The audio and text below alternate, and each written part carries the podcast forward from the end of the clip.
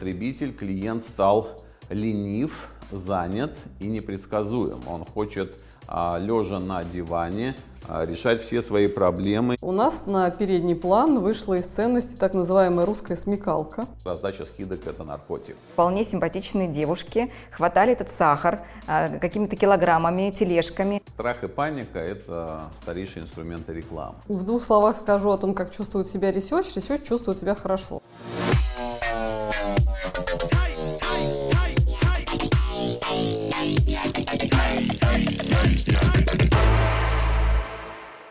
Друзья, добрый день! Мы рады вас приветствовать на очередном выпуске нашего подкаста «Создавая завтра». И сегодня у нас очень интересная тема. Наш выпуск посвящен а, российскому потребителю 2022. С вами я, Татьяна Ветрова, академический руководитель программы «Маркетинг, цифровые технологии и маркетинговые коммуникации» и наши замечательные гости в студии. А, Дмитрий Сендеров – руководитель и совладелец коммуникационной группы «Стронг», автор книг, учебников по маркетингу рекламе, а, член Академического совета нашей программы и вообще признанный эксперт в области маркетинга и маркетинговой коммуникации. И Марина Лучина. Рада приветствовать вас, Марина, директор департамента регулярных и синдикативных исследований ИПСОС и приглашенный преподаватель тоже нашей программы. Коллеги, у нас сегодня такая увлекательная тема. Так кто же такой российский потребитель? Вот как вы можете охарактеризовать его, а, ну, в принципе, чем он отличается от других потребителей, других рынков, других стран? Дмитрий.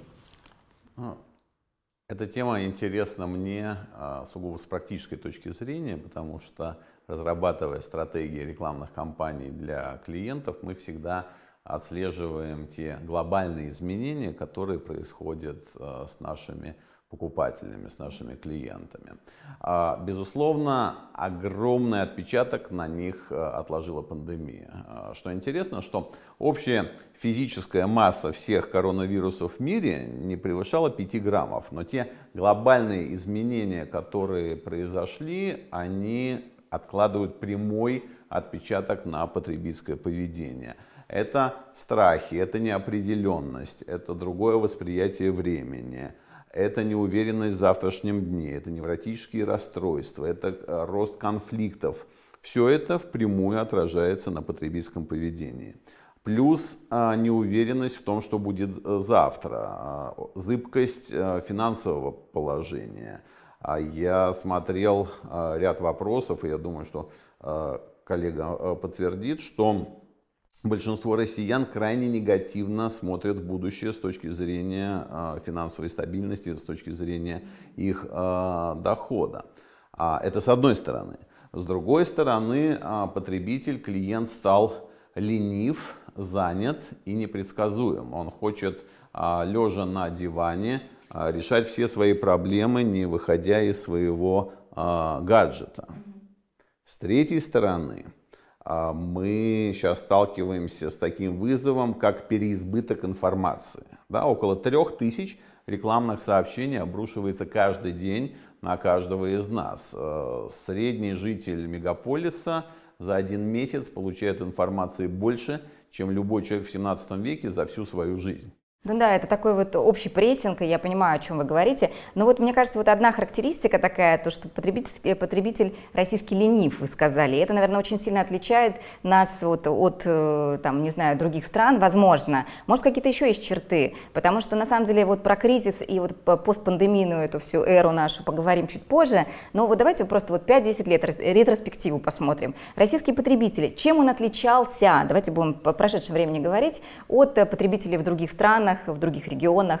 А, есть ли какие-то вот прям характерные черты? А, есть еще одно я приведу. А, когда один из наших клиентов высказал гипотезу о том, что мы выпускаем товары без ГМО, я рекомендовал провести исследование. Оказалось, это было где-то 10-12 лет тому назад.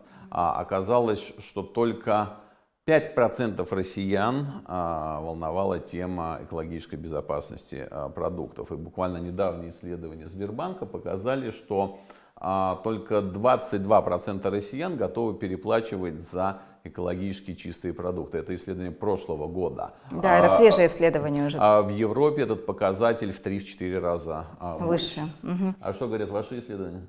Наши исследования потребители говорят много всего разного. Тут можно разделить, наверное, на три таких эм, больших категории вот описательных характеристик потребителя. Мы можем посмотреть на его демографию, чем отличается наш потребитель демографически от э, каких-то других рынков и что происходит с течением времени. Но здесь важнейший такой драйвер это то, что происходит старение населения. То есть наш потребитель становится более взрослым.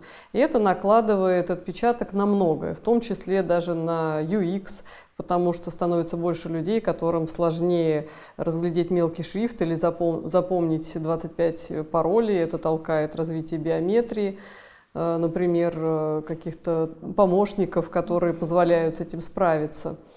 А, важный также демографический тренд, который потом сказывается и на маркетинге, и на всем остальном, это то, что у нас э, вот уходит мода на то, чтобы жить э, многими поколениями под одной крышей. Угу.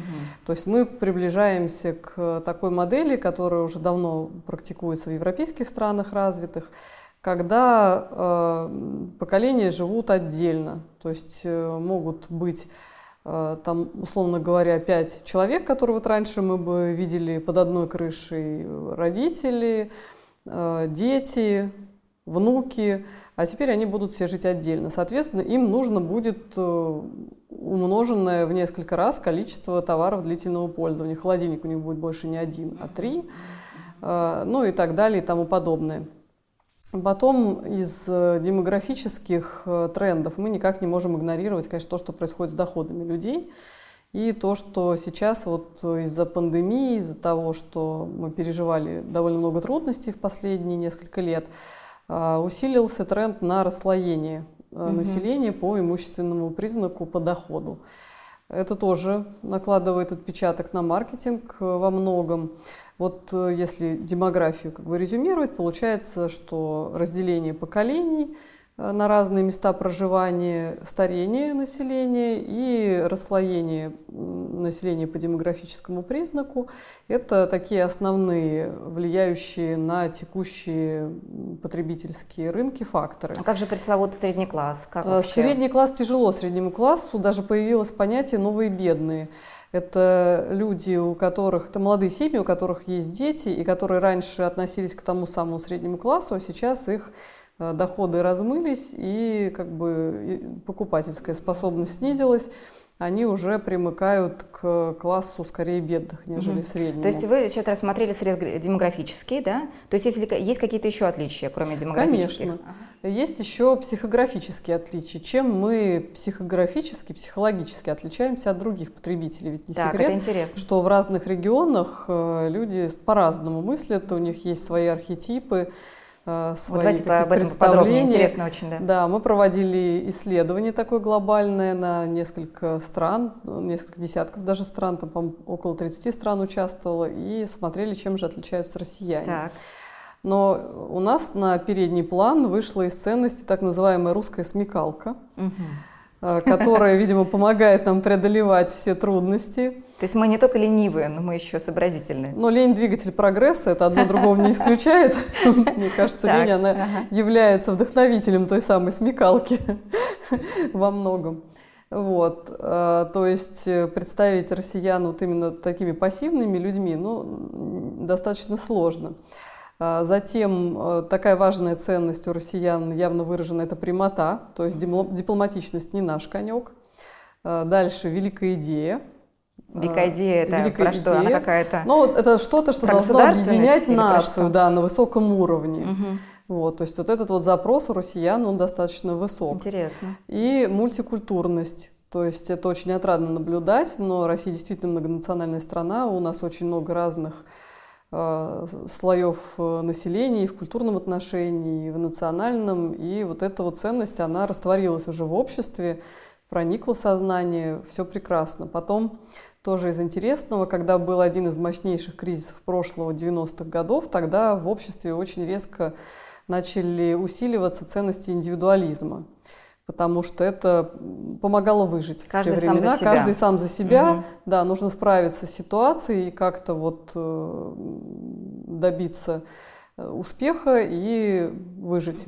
Вот. А сейчас мы видим откат назад, то есть обратно к коллективизму. И это в потребительском поведении тоже находит свое отображение. Но это во многом находит свое отображение, но в потребительском поведении совместные закупки – то есть люди охотно объединяются для того, чтобы сэкономить за счет э, каких-то совместных закупок. Марин, но это может быть и поколенческая эта история. Вот эта совместная экономика совместного потребления, которую мы наблюдаем, такой тотальный шеринг, он, мне кажется, уже во, во, во всем, да, то есть э, мы, не знаю, едем на автомобилях уже, то есть мы привыкли к этой культуре, молодежь особенно, то есть мы делим э, жилье там, да, то есть а, сервисы, которые нам еще недавно были доступны, Airbnb и так далее, да, то есть это, это такая вот культура этого, то есть как вы считаете, происхождение этого тренда какое? Это все-таки пришлое от, потому что шеринг экономи это такой глобальный тренд, или это все-таки вот это какой-то ответ на текущие изменения?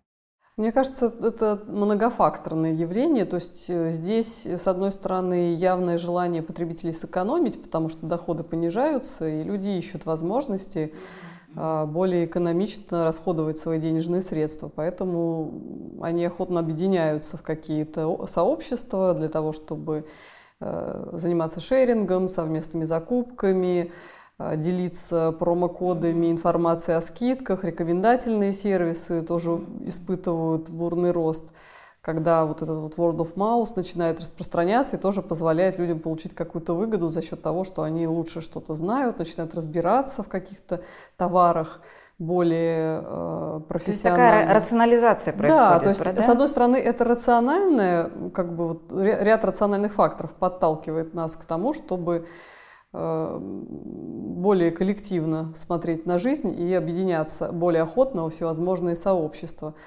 А может быть и какой-то вот культурный здесь есть след, но это надо бы, наверное, поизучать. Угу. Очень интересно. То есть у нас такое, такое спасибо за такое подробное описание. И а, я еще а... хотела добавить, ага. прошу прощения, что перебиваю, третий аспект – это чисто потребительский. То, что у нашего потребителя теперешнего по сравнению с потребителем пять лет назад даже, а может быть даже и три года назад, потому что пандемия все это активно подстегнула, стало намного больше форматов, торговых. Если раньше мы знали только про e-commerce, угу. и вот был традиционный коммерс, традиционная торговля, и e-commerce, электронная, электронная, то теперь у нас очень много букв алфавита задействовано в этом. У нас есть Q-commerce, то есть quick commerce, доставка за 15-30 минут. У нас есть M-commerce, то есть mobile commerce, э, очень активно растет покупка через смартфон, через мобильный телефон. V-commerce это voice, коммерс, то есть э, то, что, чем активно пользуются банки при помощи голосовых помощников, да, да, да. речевых mm-hmm. технологий и так далее.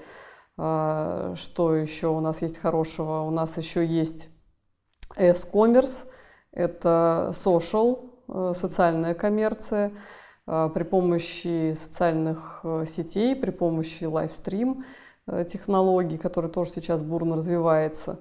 В общем, это все довольно здорово изменило потребительский ландшафт, скажем так. И, и пандемия этому да, очень и пандемия этому очень конечно, способствовала. Да. Но давайте, вот может, бы... вернемся вот к этой вот теме пандемийной, потому что такой вот так, такой собирательный образ или архетип, как вы сказали, да, потребителя российского, он, мне кажется, очень вырисовывается, да.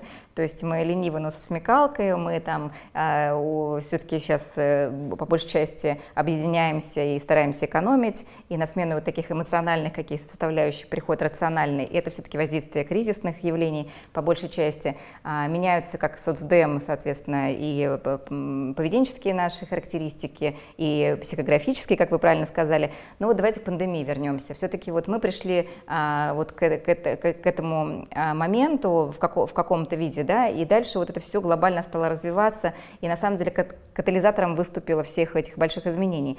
И технологии поменялись, маркетинг поменялся. Можно вот чуть больше про это, какие тренды, вот что, что вообще сейчас вот э, явно видно, что будет вот в ближайшее время? Дмитрий, что будет происходить? Большая беда а, маркетинга состоит в том, что огромную долю потребителей подсадили на скидки. А если 10 а, лет назад только 8% товаров в сетях продавалось через скидки, то уже в прошлом году этот показатель достиг 80 с лишним процентов. А, в как, дискаунтерах, наверное. Как мы помним, а, Дэвид Агилви еще говорил, что раздача скидок это наркотик, а, потому что мы получили огромную массу людей а, с нулевой лояльностью к брендам. Как только кто-то предлагает что-то дешевле, они тут же перетекают туда. А кто-то дешевле тут же а, переключаются на а, новый бренд. А в результате проигрывают производители, проигрывают сети, выигрывает только потребитель. потребитель. И эта ситуация образует такой новый вызов для всей индустрии, потому что а, что делать? С одной стороны, невероятный информационный шум, засилие информации, и в первую очередь негативная информация, а невероятный рекламный шум, а потребитель э, ленивый, смекалистый, а ищет желтые ценники, пользуется этими всеми приложениями, где найти а, скидки, а где же место брендингу, где же место а, рекламе и построению бренда. И вот здесь очень интересный фактор, который компания Кантар исследовала, то, как в мире восстанавливаются после кризисов разные бренды.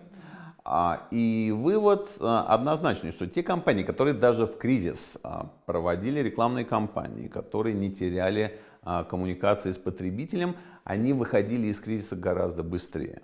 То есть такая корреляция. То есть а, по тем клиентам, с которыми мы работаем, мы видим, что даже в условиях кризиса, даже в условиях, когда а, люди а, теряют в своих доходах, они делают все, чтобы не изменять любимым брендом. Вот если этот бренд зашел в их поле жизни, в их сознание, в их сердце, в ту систему координат, в которой им комфортно жить, они готовы переплачивать ну, определенную сумму, но оставаться с этим брендом. При том, если человек курил сигареты Мальбора и стал э, меньше зарабатывать, он сделает все, чтобы не переходить на сигареты космос. Давайте поговорим про то, что мы наблюдаем вот, э, вообще всегда, мне кажется, в России. Немножко вы э, не, не сказали в этом, этом портрете, в этой идентичности. Мне кажется, вот как бы не совсем это звучало. А вот эта ажиотажность какая-то, ажиотажный спрос.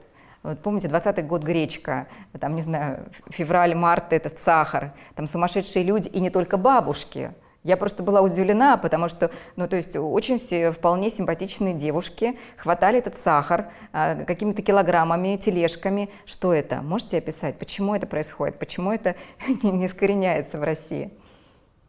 Есть какие-то вот у вас соображения на эту тему? Ну, этой весной мы действительно наблюдали ажиотажный спрос в самых разных товарных категориях.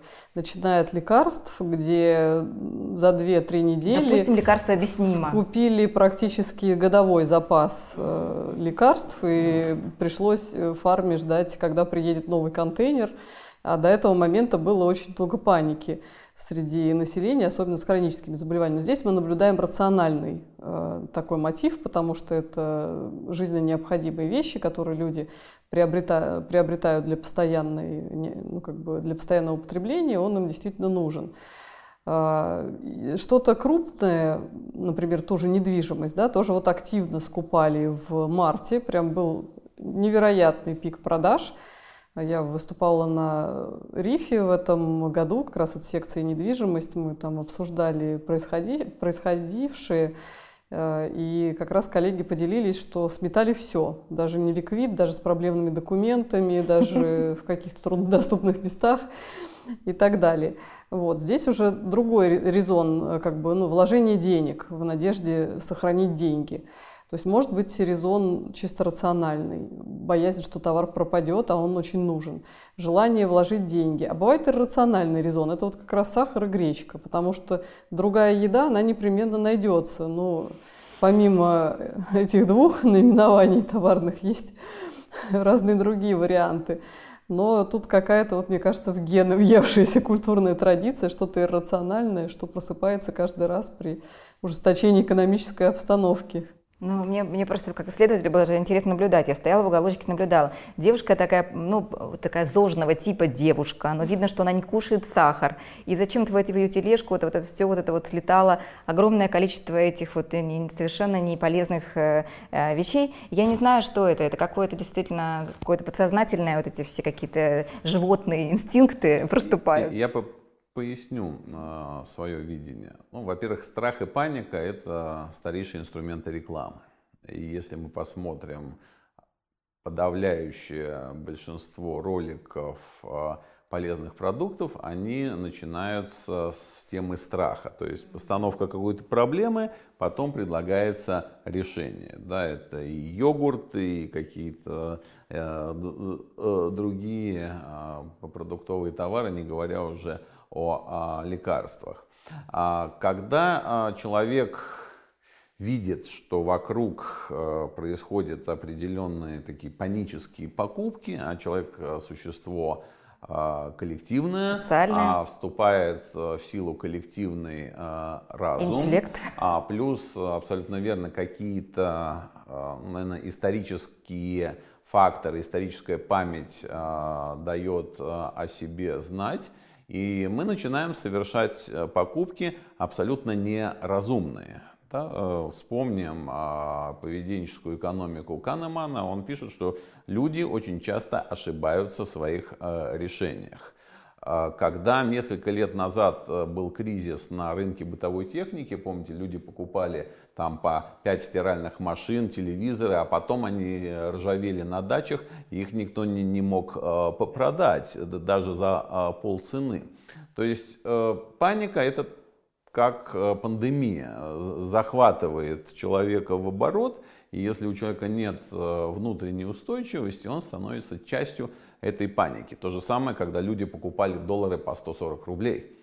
А, люди бизнеса, предприниматели, бизнесмены, а, которые более-менее привыкли к э, таким факторам, как неопределенность, да, неопределенность часть их а, жизни, они умеют немножко абстрагироваться от этих вещей. А подавляющее большинство людей, они к этому не привыкли, они не понимают. Если происходят какие-то события, которые выходят за рамки привычного уклада жизни, а, у них начинается внутренняя паника. Они пытаются что-то делать, как-то действовать, да, вместо того, чтобы как у инвесторов есть одна из технологий «замри», просто замри и как э, йог наблюдай происходящее, да, чтобы потом в какой-то момент выйти из этой ситуации. Им нужно действовать. И зачастую происходят действия абсолютно неразумные, нелогичные, а более того, действия, которые вредят э, самому человеку. Ну, мы вот знаем, что коварные рекламисты знают, как использовать как эти триггеры, да,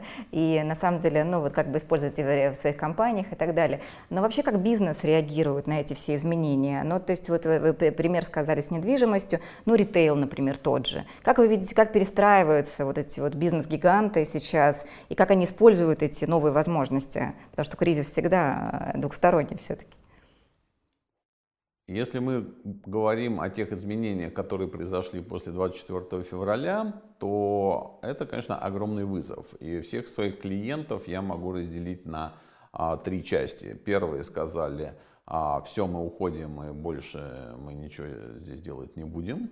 А вторые на, находятся до сих пор в таком замороженном состоянии. Стратегия а, «замри». Не понимая, что и как. А третьи, наоборот, считают, что пришло наше время – что сейчас мы можем а, решить те задачи, которые год назад а, нам даже и не снились завоевать те доли рынка, о которых мы и не мечтали. Это российские участники. Да, и они самым активным образом сейчас Включаются в новый контекст. скупают активы, разрабатывают новые бренды, продумывают свои абсолютно а, новые э, стратегии. То есть э, каждая компания по-разному реагирует на ситуацию. Какие вот потребительские привычки, если возвращаться к потребителю, а, наш потребитель заберет с собой в будущее? Что, вот, как вы считаете, вот эта ситуация показала и рынкам, и потребителям, а, что будет уже, не, не, что уже будет константой? На мой взгляд, э, константой будет еще большая возрастающая роль гаджетов в принятии решений. И внутри этих гаджетов это международный тренд а, стремление к одной кнопке, потому что а, реально большое количество программ. А, как вы правильно сказали, людям старшего поколения сложно везде, я по себе знаю, везде вот набирать э, эти Мы, мы с умилением посмотрели на Дмитрия. Не поверили. не поверили. А, набирать каждый раз э, код, регистрацию и так далее, и так далее, и так далее. Но это реально проблема. И а для молодых это тоже проблема, потому что слишком много у тебя Переизбыток а, а, всего. Угу. И вот это стремление за борьбу а, за единственную кнопку, оно сейчас э, во всем мире происходит. Компании, большие, крупнейшие компании борются за это влияние, чтобы а, была одна большая кнопка, которая бы решала 90% а, проблем. Слушайте, ну это же глобальный тренд получается. Одна, одна кнопка, и мы видим это, то, что наши цифровые экосистемы, это же тоже про одну кнопку. Безусловно. Единственная, единственная точка входа, есть какой-то супер-эп, который мы кноп, кнопку тыкаем, это, наверное, вот в, поддерживает эту вот, историю с этим стремительным развитием. Но вопрос пока, насколько это эффективно, насколько они там могут зарабатывать. Но то, что сейчас тотально все пошли в экосистемы, и мне кажется, только ленивые сейчас об этом не говорят, давайте немножко про это, потому что это тоже про потребителя, про, наш новое, про наше новое потребление. Можете высказаться на эту тему? Очень интересно, ваше мнение. То есть Первое а, направление это одна кнопка, второе направление это упрощение, то есть угу. этот тренд он начался уже достаточно давно, а сейчас он уже дошел до апогея, то есть упрощается коммуникация, упрощается а, система а, восприятия, более того, а, молодое поколение вообще не готово большие объемы информации э, поглощать. Да, Молодежь это, не готова? Сложно и тяжело. То есть э, да. старшее поколение уже не может, а молодые а, не готовы? Старшее поколение, нет, оно может получать большие объемы информации, но тоже, если там за первые 2-3 секунды ты не захватил внимание, соответственно, дальше никто не будет взаимодействовать с твоей коммуникацией. И э, третье направление, несмотря ни на что, это, безусловно, работа над впечатлениями. Да? То есть э, экономика товаров, экономика услуг, она переходит э, в новый цикл, э, в экономику впечатлений. Потому, потому что э, товары и услуги, по сути, у всех одинаковые. А крайне сложно придумать что-то уникальное. Если даже ты придумал, тут же тебя скопируют. И задача любой компании создавать впечатление. То есть если экономика товаров и услуг отвечала на вопрос, что мы продаем, то а экономика впечатления – это ответ на вопрос, как мы продаем. Вот это слово «как» сегодня становится такой путеводной звездой для развития бизнеса. И здесь как раз маркетинг и реклама помогают а, компаниям а, выделиться, потому что в условиях абсолютно, абсолютной технологической похожести всех э, решений выделяются те, кто лучше запечатлелся в голове, в мозге наших но это же антитренд, получается. Мы говорим про рациональность, про экономию. С другой стороны, экономика впечатлений, да, эмоциональный маркетинг тот самый и так далее. То есть создать вау-эффекты, да, удивить. А удивите меня. Ну, то есть как вы это объясните? С одной стороны, это вот прям контр, контр вот эти вот э, два полярных тренда. Что будет дальше? Что будет превалировать? Все-таки мы будем экономить или мы хотим, или мы хотим вау? Я, я так скажу, а, наиболее успешные компании, как российские, так и западные, а особенно работающие на B2C а, рынке, они успешно используют и один инструмент, и другой инструмент. То есть для части а, покупателей критичным фактором является цена, а для части покупателей очень важен бренд. И они работают в одном сегменте, и в другом сегменте, да, чтобы получать определенный э, синергетический эффект. Но, безусловно, и для меня это непреложный факт, что даже в условиях кризиса э, люди готовы платить дороже за тот бренд, которому они доверяют. Э, недавно было мероприятие, и представитель X5 Retail Group, кстати, участница одного из подкастов, пересмотрите обязательно подкасты все, а, как раз вот очень интересную вещь сказала про про то, как вот вообще вот в условиях такой конкуренции сумасшедше удивить своего потребителя. Вот быстрая доставка. А вот, например, там ритейлеры это покрупнее не могут себе там, да, позволить а, эту, сделать этот вау и за три минуты доставить. Ну, не получается у них. Они посчитали, у них это, ну, как бы это не, не, не, оправдано. Говорит, ну, ну как вообще, как, чем меня, э, что вы будете делать, спрашивают, э, спрашивают у нее. Они говорят, ну не знаю, какой-нибудь э, горячую булочку в каждый заказ. И ты вот настолько вот получаешь заказ, а там она еще не остыла, она прям такая горяченькая, с утра тебе доставили. Ну, это вот такое вот новое, новое впечатление, новые вот эти вау, которые, а, которые готовы пробовать разные участники рынка. А вот, ну, э, что, что нового придумывают рекламисты? Что вообще, вот чем вы готовы удивлять и своих клиентов, и потребителей? Как вообще вот еще вот это вот а, привнести что-то совершенно новое? А, как использовать эти вот, не знаю, иммерсивные, возможно, технологии? потому что мы сейчас только приближаемся к этому, вот эти вот да, и смешанные технологии, XR и AR и так далее. Что ждет э, вот на самом деле рынок российский, потребителя с учетом этого? А, с одной стороны, э, мы видим э, мировую тенденцию рост доли искусственного интеллекта и голосовых помощников. То есть количество и качество голосовых чат-ботов э, через 2-3 э, года а, будет таким, что мы не сможем его отличить от э, живого человека. И это тоже такая очень серьезная тенденция, потому что сотни тысяч людей останутся без э, работы. И мощная индустрия, конечно. А те, те кто работает в колл-центрах, э, многие те, кто работают э, в продажах, э, это один фактор. Э, другой фактор то, что э, потребитель любит, чтобы его удивляли. Потребитель уже привык к этому. И та компания, которая будет постоянно его удивлять, она, безусловно, а, будет занимать большее место ну, в его... Это же, это же в его а, сознании, а иначе никак. Иначе либо ты работаешь на рынке, где цена является ключевым фактором, и попадаешь в замкнутый круг. Я знаю такие компании, которые в какой-то момент отошли от рекламы, от брендинга и их э, основные усилия направлены на предоставление скидок. Скидки, скидки, скидки, скидки. Желтые ценники. Ну, мы уже немножко поговорили об этом. Это в никуда путь. А, да, и в результате они вынуждены, что? Они вынуждены менять рецептуру, использовать более дешевые ингредиенты, а, делать хуже упаковку.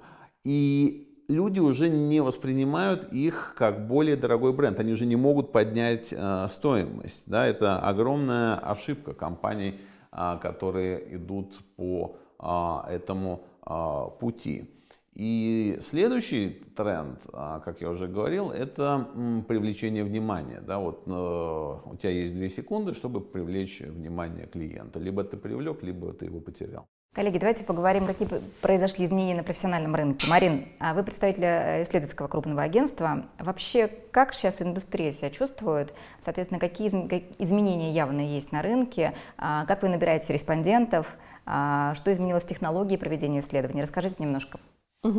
Но в периоды неопределенности исследовательская индустрия обычно чувствует себя отлично, потому что ее услуги как раз становятся резко востребованными для того, чтобы разобраться в ситуации и снизить эту неопределенность. Поэтому мы, конечно же, запустили и мониторинги антикризисные. У нас достаточно давно, еще в прошлый кризис был запущен э, мониторинг «Новая реальность B2C». Вот в этом э, году мы поняли, что очень требуется B2B.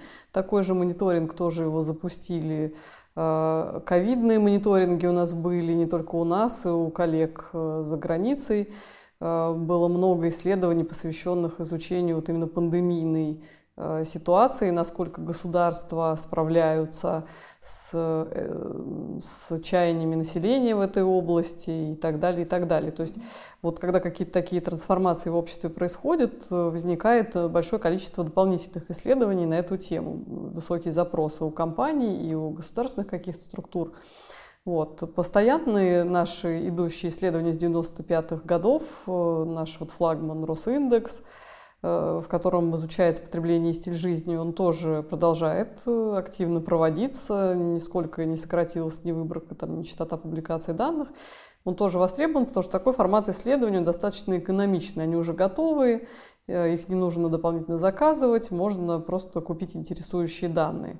Но вообще Ipsos делает очень много различных исследований, практически все области мы охватываем, какие только существуют в этой индустрии, и везде активно сейчас наблюдается кое-где даже кипучая жизнь и бренд health tracking исследования, потому что действительно думающие крупные корпорации очень хорошо понимают, что сейчас нельзя останавливать коммуникацию, терять share of voice, э, что это как раз такая зона риска, когда можно потерять доверие потребителя своего и бренд-промис э, от этого пострадает, то есть ожидание э, потребителя, ну как бы то, что бренд обещает, то, что потребитель получает, перестанут быть, находиться в гармоничном, скажем так, состоянии относительно друг друга.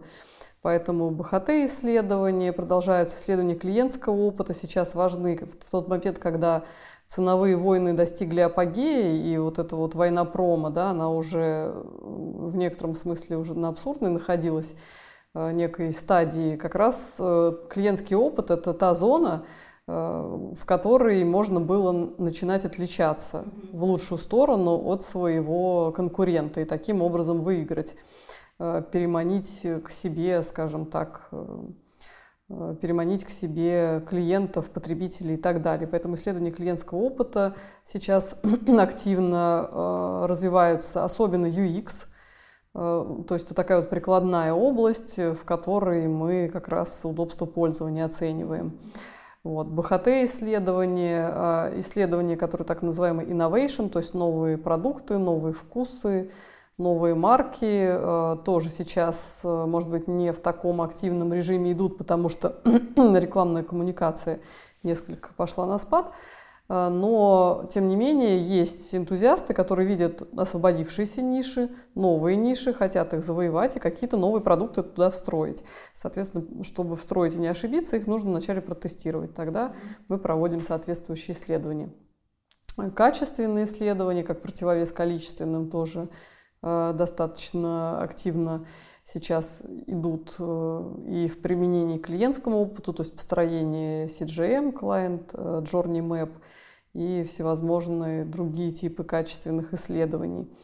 Достаточно большой упор можно сделать на SEO, то есть Social Intelligence Analytics.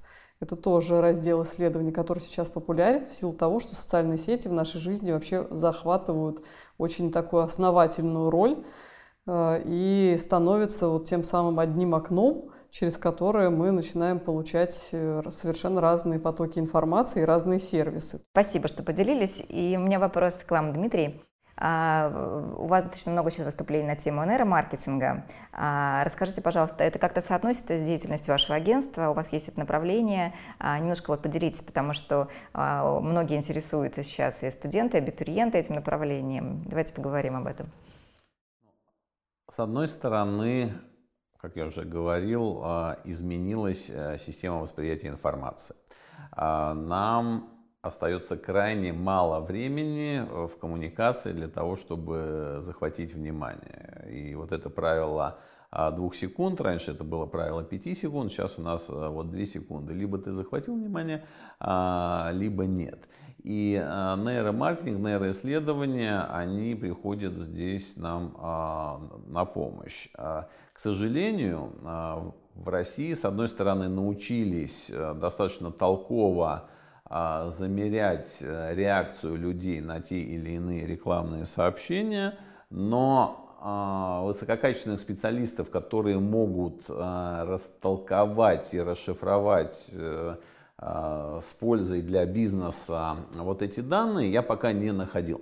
То есть мы э, можем видеть, да, что это работает, а это не работает. Но как сделать то, что не работает, чтобы работало, вот э, здесь пока существует большой простор для мыслей, для развития. А с другой стороны, появилась, появились платформы, достаточно дешевые, доступные, которые позволяют за 2-3 а, дня получить э, достаточно большую выборку, а, которая проанализирует э, твой аниматик или твое рекламное а, сообщение. Да, если тебе нужно 3000 женщин в возрасте там, 25-35 а, лет, за три дня в онлайне сделают тебе такую выборку. Да, безусловно, это тоже достаточно интересный, удобный инструмент.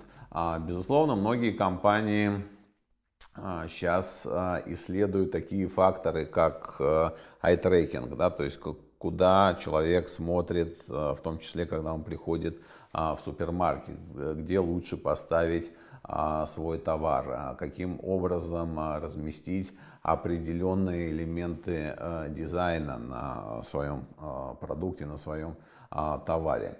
А с другой стороны, а, несмотря на то, что а, россиян в целом мало волнует тема экологии и устойчивого развития, тем не менее, если вот что-то связанное с экологией предлагается в качестве бесплатного бонуса, россияне это воспринимают достаточно хорошо. Поэтому тема гринвошинга, которая во всем мире а, имеет место быть. В России она также приобрела невиданные размеры. И а, мне часто смешно, когда ну, условно газированные напитки пишут там без а, консервантов а, а ты понимаешь, что там... А, Это невозможно. А, что там вообще нечему портиться, потому что он весь состоит из определенных химических элементов, которые попросту не а, портятся. Но тем не менее, там на упаковочке а, будут зеленые листочки, крупно, без консервантов. А, ну, по сути, это такое введение потребителя в заблуждение, потому что законодательно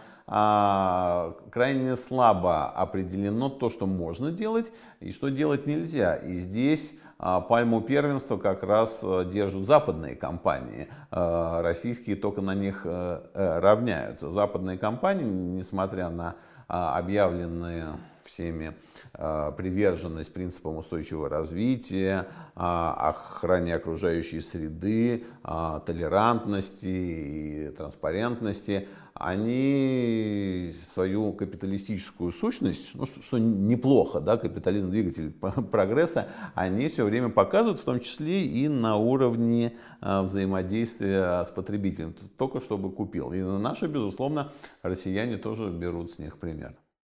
Очень интересно, да, про устойчивое развитие, потому что у нас два года мы э, проводим в течение двух лет э, как раз такие а, проектные семинары по устойчивому развитию. И вот как раз с Мариной в этом году мы тоже а, руководили этими группами э, студенческими, и достаточно любопытные проекты получились. Я бы хотела, чтобы вы поделились, вот каким образом а, сейчас меняется потребление, вот, ну, может быть, как-то связали это с, с теми проектами, которые были студенческие, насколько это правда уже для российского рынка или это фейк?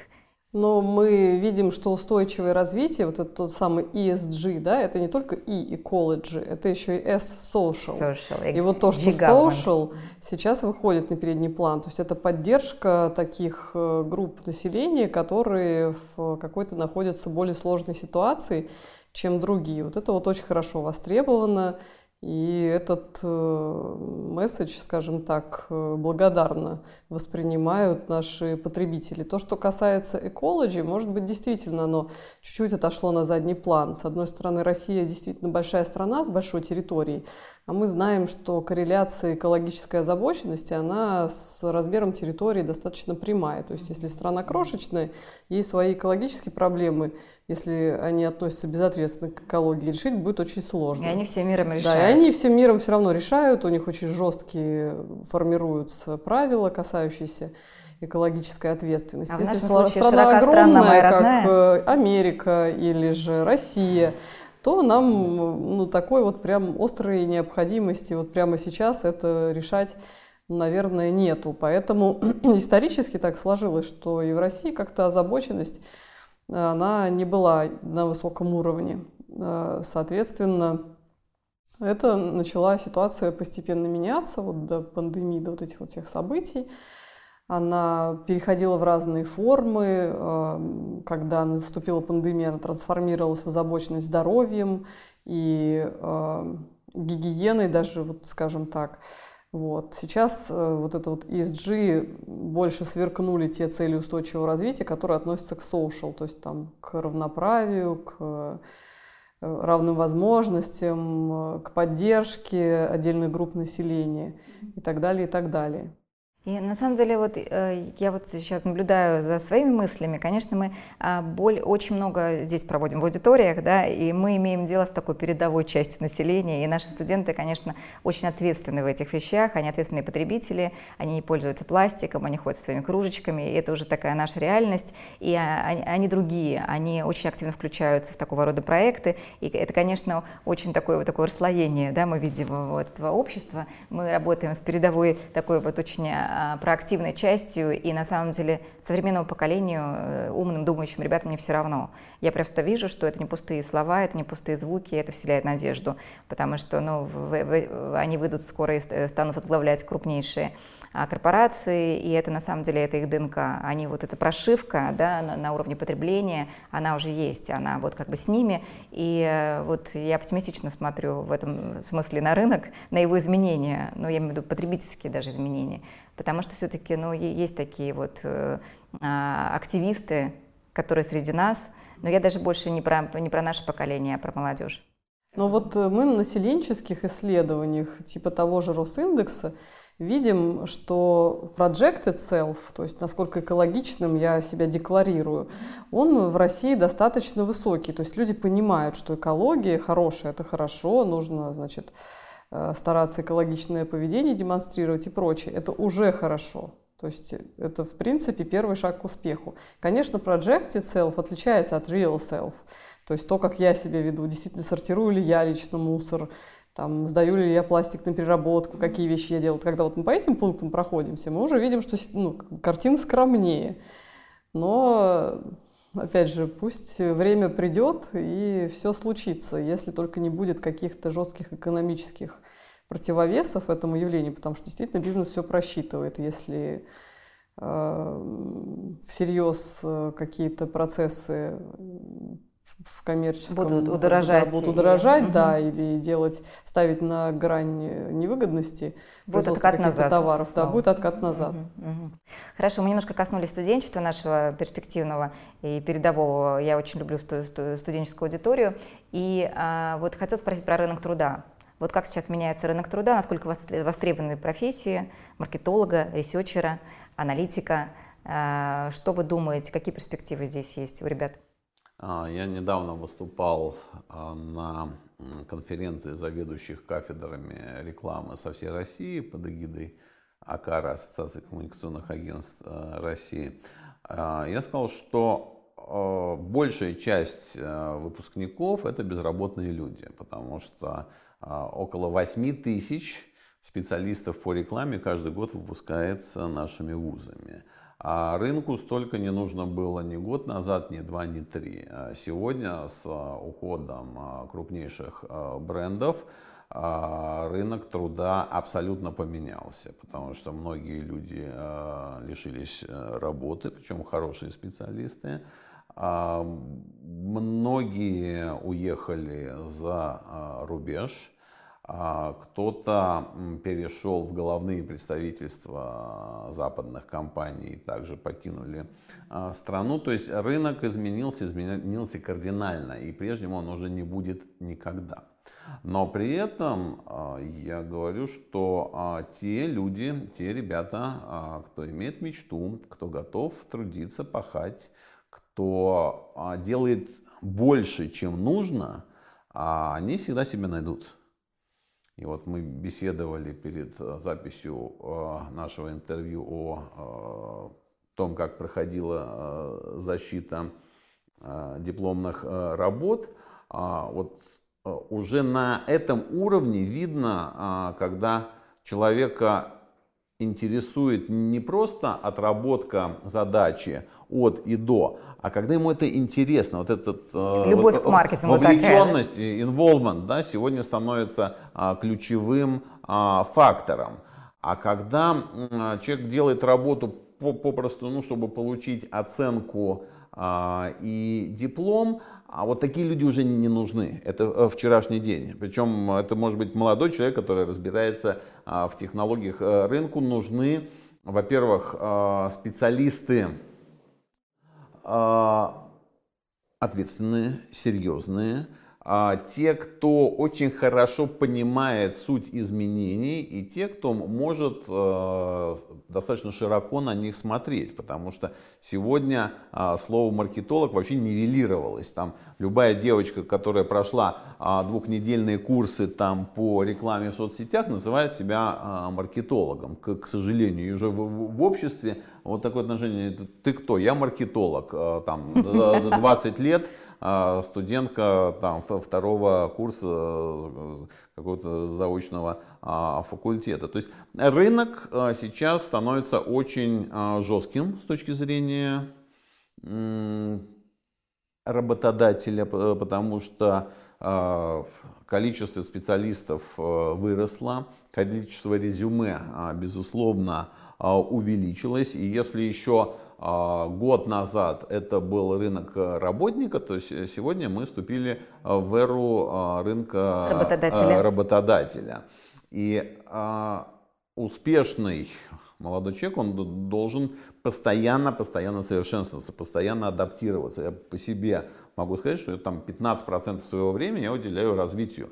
Я хожу на курсы, я читаю, я смотрю э, разные видео, я общаюсь э, с клиентами, я постоянно, постоянно, постоянно развиваюсь, потому что если в этом случае ты остановился, то э, ты, ты выпадаешь. теряешь э, свою конкурентность. Угу. То, есть, то есть lifetime learning это как раз такое время сейчас. Безусловно. Об, обучение нон-стоп, э, бесконечного, пере, переобучение, пере, э, э, как бы повышение квалификации, встраивание в новые контексты, и это постоянно, это вот наша, наша реальность. Безусловно, да, я не боюсь идти, э, сидеть за партой там с молодыми ребятами, например, изучать цифровой маркетинг, потому что я понимаю, что я в чем-то здесь э, отстал, отстал хорошо, и даже чтобы я мог а, разговаривать на равных со своими сотрудниками, которые занимаются Или студентами. А, цифровым маркетингом, я должен, ну, по крайней мере, сам а, какие-то вещи а, понимать и в них а,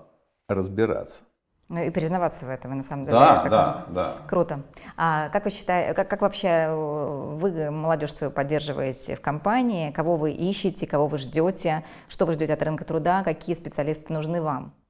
А, ну, в двух словах скажу о том, как чувствует себя research. Research чувствует себя хорошо, потому что, ну, во-первых, я уже сказала, когда наступают времена неопределенности, к, вопро- к research у сразу много вопросов возникает э, каких-то задач для Маркетологи, нас. вы поняли, да? Если в рекламе сейчас не, не, нет возможности развиваться, идем в research. Так. Да, и поскольку функция research-индустрии – это информационная поддержка бизнеса, покуда существует бизнес – и будет, собственно говоря, запрос на вот выполнение этой функции. То есть будет существовать research в той или иной форме, которая будет актуальной на данный момент. Формы могут меняться, то есть они сейчас, может быть, более такие технологичные э, становятся или что-то другое. Но профиль людей, которые мы ищем, он, в принципе, постоянен. То есть это должны быть любознательные люди, открытые новому, которые угу. действительно готовы к lifetime learning, потому что постоянно совершенствуются методики, появляется что-то новое. Нужно обладать достаточно хорошей эрудицией. Э, очень приветствуется в количественных исследованиях тяга к аналитике, к анализу данных, вот, поскольку довольно много сейчас всевозможных исследовательских методик построено на анализе данных, э, и в том числе на сложных видах анализа, здесь тоже востребованы специалисты.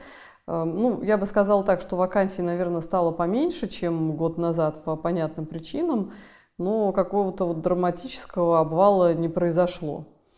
Э, по-прежнему мы очень активно работаем с нашими всевозможными и студентами, и молодыми сотрудниками. Для студентов у нас есть Ipsos School, так называемая программа, то угу. есть это мы от третьего курса и выше приглашаем к нам в так называемую школу ресеча, где мы рассказываем э, со всех сторон очень подробно. Про индустрию, про, про индустрию, учим методикам разнообразным, учим анализу данных, даем возможность постажироваться, назначаем куратора, В общем, прям пускаем в нашу кухню к боевым задачам. Главное здесь э, такой момент – это найти вот то самое свободное время, которое позволит вписать всю эту активность и в учебу, и в какие-то, может быть, даже и рабочие моменты, потому что на третьем курсе некоторые уже работают. Вот, то есть э, для студентов у нас есть все возможности примкнуть. И даже больше того, мы сейчас уже даже начали со школьниками работать, 10-11 класс, тоже mm. им объяснять, Ничего себе. Э, что это за растите, отрасль. Такая, растите да, своего Активнейшим образом. Но уж если сотрудники к нам попадают, молодые специалисты, для них есть эм, программа Generation Ipsos. Угу. Она такая более прикладная. Здесь мы уже даем прям задачи посерьезнее. Тоже на протяжении полутора практически лет обучаем всем премудростям, там, нейросетям, софт-скиллам и всяким другим а, возможностям. И даем домашние задания, проверяем их. Э, в общем, там целая тоже жизнь кипит, поэтому... Это здорово, что так нас... вкладываете в эту и тему. Это, если не считать это глобального какого-то вот внимания Ипсоса в целом к теме образования. То есть у нас есть и Ipsos Knowledge Center, так называемый, где можно найти информацию по, про все методики Ipsos, которых великое множество по всему миру, и статьи, и какие-то white papers, и все на свете. И система тренингов глобальных, уже предзаписанных. То есть вот именно как бы с образованием и вовлечением, и э, возможностью такого мягкого входа в профессию – целом все отлично. Очень, очень здорово. Построено. И вся эта деятельность сейчас не остановлена. Ни То в коем это, случае. Это все продолжается. Я бы сказала даже, что интенсифицировано, потому Отлично. что если Отлично. у каких-то отделов там, может быть, есть какая-то пауза в проектах небольшая, то это как раз отличное время для того, чтобы да, кадры. сейчас подкачать какие-то скиллы теоретические, технические э, технологически профессиональные для того, чтобы потом, когда время придет, оно придет скоро, я так думаю, пуститься в бой обновленными, укрепленными силами. Новыми силами. А вы знаете, вот еще один момент я такой заметил. У нас вообще нет проблем с трудоустройством, не было, скажу так. А, сто процентов а, э, и студентов, и выпускников тем более трудоустроены были. Сейчас мы не наблюдаем такого прям вот а, страшной ситуации, потому что все-таки это лучшие из лучших, это а, лучший университет, и я считаю, лучшая программа по маркетингу. И все-таки, э, мне кажется, если востребованы специалисты такого уровня, такого формата. Я, знаете, стала наблюдать, что многие кто был настроен на такую вот корпоративную карьеру степ-бай-степ в крупном, часто российском, международном бизнесе, а, сейчас задумываются о предпринимательском треке. То есть какое-то переключение произошло. И вот на самом деле э, молодежь готова брать риски в, эти, в условиях неопределенности и запускать какие-то свои проекты. А, и вот ну, прям наблюдается такое прям движение в эту сторону. А есть ли у вас такие наблюдения? Можете прокомментировать? Я вижу отчасти а, попытки государства и попытки общества популяризировать тему ведения бизнеса. Потому что если ну, лет 10 назад я видел опросы, молодежь, э, студенты мечтали либо стать государственными служащими, либо вообще уехать за рубеж, то сейчас тема открыть свой бизнес, она все больше и больше владеет э, умами а, молодых э, ребят. А, к сожалению, к большому к сожалению, несмотря на декларируемые в стране а, поблажки для а, бизнеса, дело это крайне сложное, непростое, дорогое, большие ставки по а, кредитам, а, отсутствие опытных а, наставников. И а результаты, если мы посмотрим а, сравнение а, доли малого и среднего бизнеса в экономике страны, то мы увидим, что в России это меньше там, 23%, а, при том, что в, там, в Китае это около 60%, а в Соединенных Штатах а, больше 50%. Потенциал роста есть, но есть барьеры. А, крайне сложно, и здесь я вижу еще одну проблему, это ответственность. А, вот, чем мне нравятся ваши студенты, то, что они люди ответственные. Вот это очень очень сильно отличает их от многих других студентов. Дмитрий, это наши студенты с вами, да. они общие а, уже. А, то, то есть нет тех, кого я называю раздолбаями, да, а, потому что, к, к сожалению, высшее образование стало очень доступным, и магистратура стала очень доступной.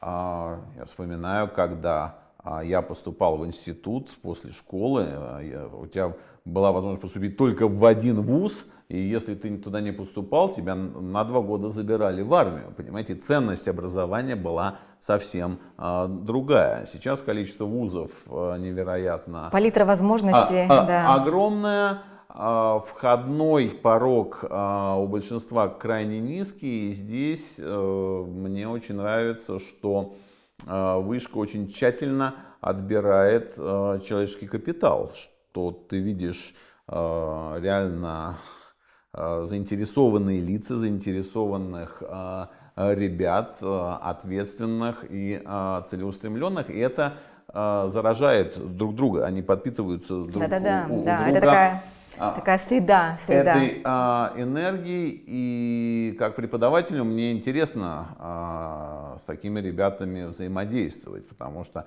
мне есть а, с кем сравнивать, а, когда ты приходишь в аудиторию и а, половина вот так вот. И причем я понимаю, что это не ко мне относится. Там к ним придет Дональд Трамп или кто угодно, или там а, а, Тиньков или Прохоров, они будут так, им ничего не интересно. Вот это а, огромная пр проблема а, ребят, которую я вижу, что доля а, вот таких аморфных, а, неактивных а, молодых людей, которые не понимают, что им от жизни нужно, которые живут за счет родителей в каком-то придуманном мире, которые готовы а, смириться ну, с какими-то минимальными а, успехами жизненными, вот она достаточно большая. То есть такая пассивность, которую я наблюдаю, нежелание а, что-либо делать. То есть логика такая, там, ну, будут мне платить 1150, я подниму задницу и пойду работать. Но 100, э, ему и 50 никто не платит, потому что он никому не нужен.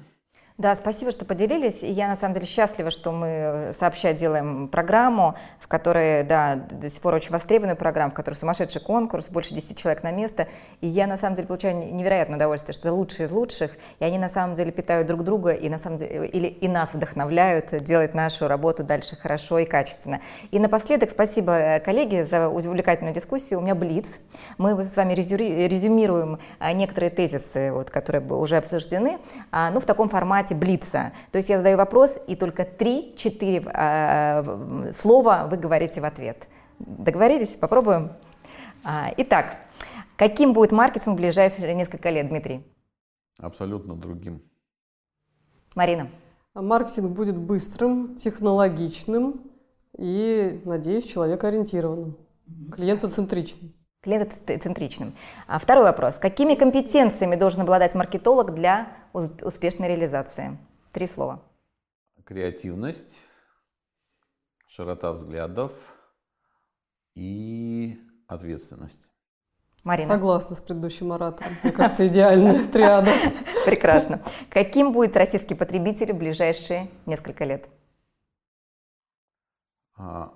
Ленивым, занятым и еще более непредсказуемым.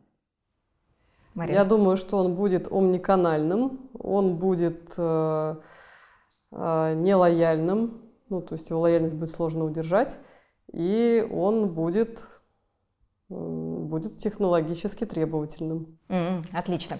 Коллеги, спасибо огромное за внимание. Благодарю наших гостей и коллег. А, вот, ждем вас на наших программах. И, конечно, смотрите замечательный подкаст «Создавая завтра» во всех а, возможных каналах. Всего доброго!